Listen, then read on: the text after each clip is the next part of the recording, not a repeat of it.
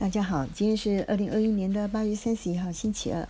今天想跟大家来分享的是，在昨天二零二一年八月三十号礼拜一，在 News 九八上午呃八点到九点听到的，由台大经济学教授所讲的经济学不悬。我想，呃，因为三内容很有趣，我就把它摘述几个重点跟大家来分享。这里面呢，大概就是嗯，面临了一些老嗯。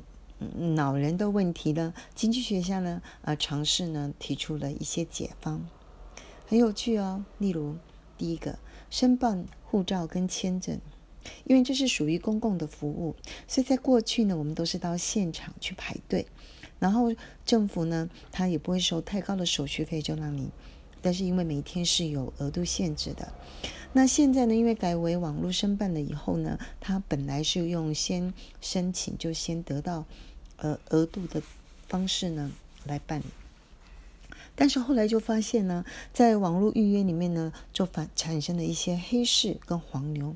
他们怎么做呢？因为他们呢就用呃城市写城市，然后用机器电脑的方式呢，用速度。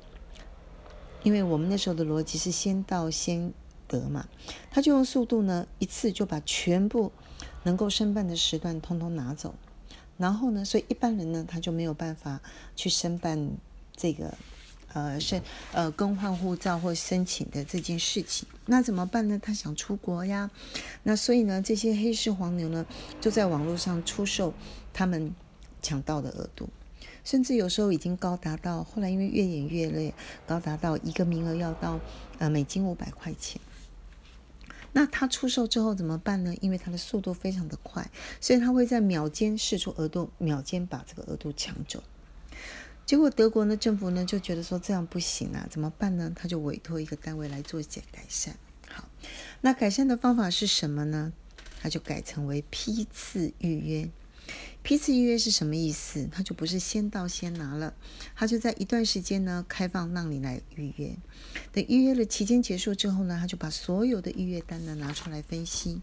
如果预约的量超过能够抽的额度，那他就办理抽签或者进行某些排序。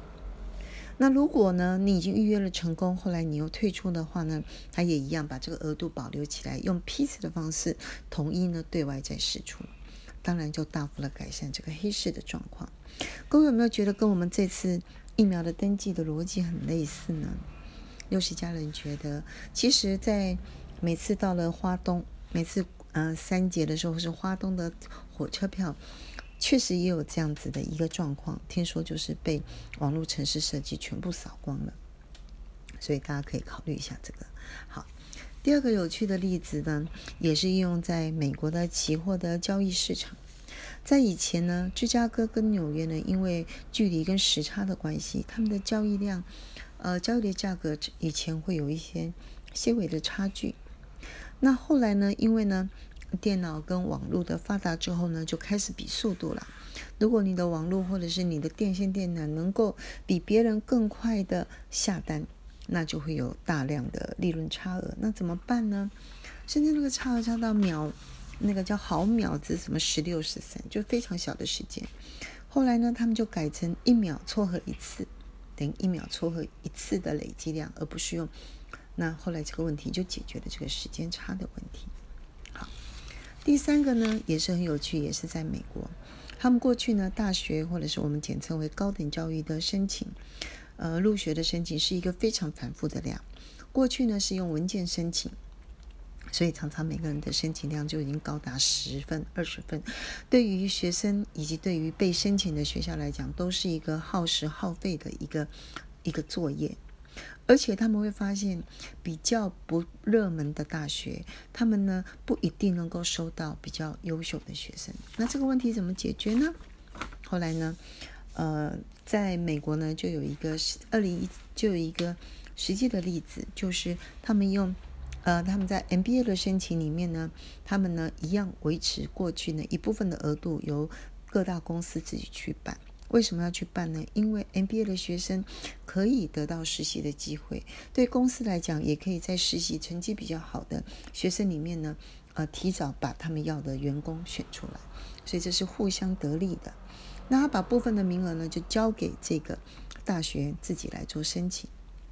他们就发给每一个学生呢一千个虚拟的代币，由学生为每一个他们想要申请的校或系来进行竞标。那这个被申请的 M 大学 MBA 呢，就依据他们竞标的价格，从高到低排序，选出他们要的学生。结果呢，就会发现，嗯，比较不热门的学校以及不叫热不热门的公司呢，就找到了比以前他们更优秀的学生，而且参与的实习跟留下来工作的学生也比以前的比例高，所以双方呢是得利的。那第四个例子是很有趣，在美国呢有一个经济学会的一个网络，他们呢把全球的经济学的博士要到各个大学去任教的机会，透过这个网台呢去做网络去做撮合，而且他们每一年呢给每一个想要申请的人呢有两个申请的额度的机会，那么可以发出去申请他们要到别的学校去任教的机会。是不是很棒呢？我们就在想，诶，是不是一般的人力资源网也可以用这样方式来去那个呢？好，那第五个例子呢，是美国的影剧事业，他们发现，呃，他们最缺的是能够会说故事好的编剧人员，以及怎么去发掘新的这些优秀的编剧人员。那么在过去呢，他们是用 workshop，也就是由资深的编剧，他们用开课的方式呢，类似师徒制或者是人脉制的方式去。挖掘新人，那现在他们就是靠大量的比赛，很类似现在所谓的选秀节目。他们在比赛的过程里面呢，透过呢丢出不同的主题、不同的长短，或者是不同的类型，来考验参赛者的能力。到后来呢，却越演越烈，到处呢都是比赛，造成参赛者疲于奔命。因此，在美国二零一七年呢，就有工程背景以及网络背景的人呢，就设了一个平台。那就是说，一个比赛的入口网站，那有意愿参与比赛的编剧人员呢，去里面登记，他用网络协助找出比较适合你比参与的比赛。后来呢，因为参与的人越来越多，经纪人呢也发现可以透过这个网站找到好的参选者，所以呢就相得益彰。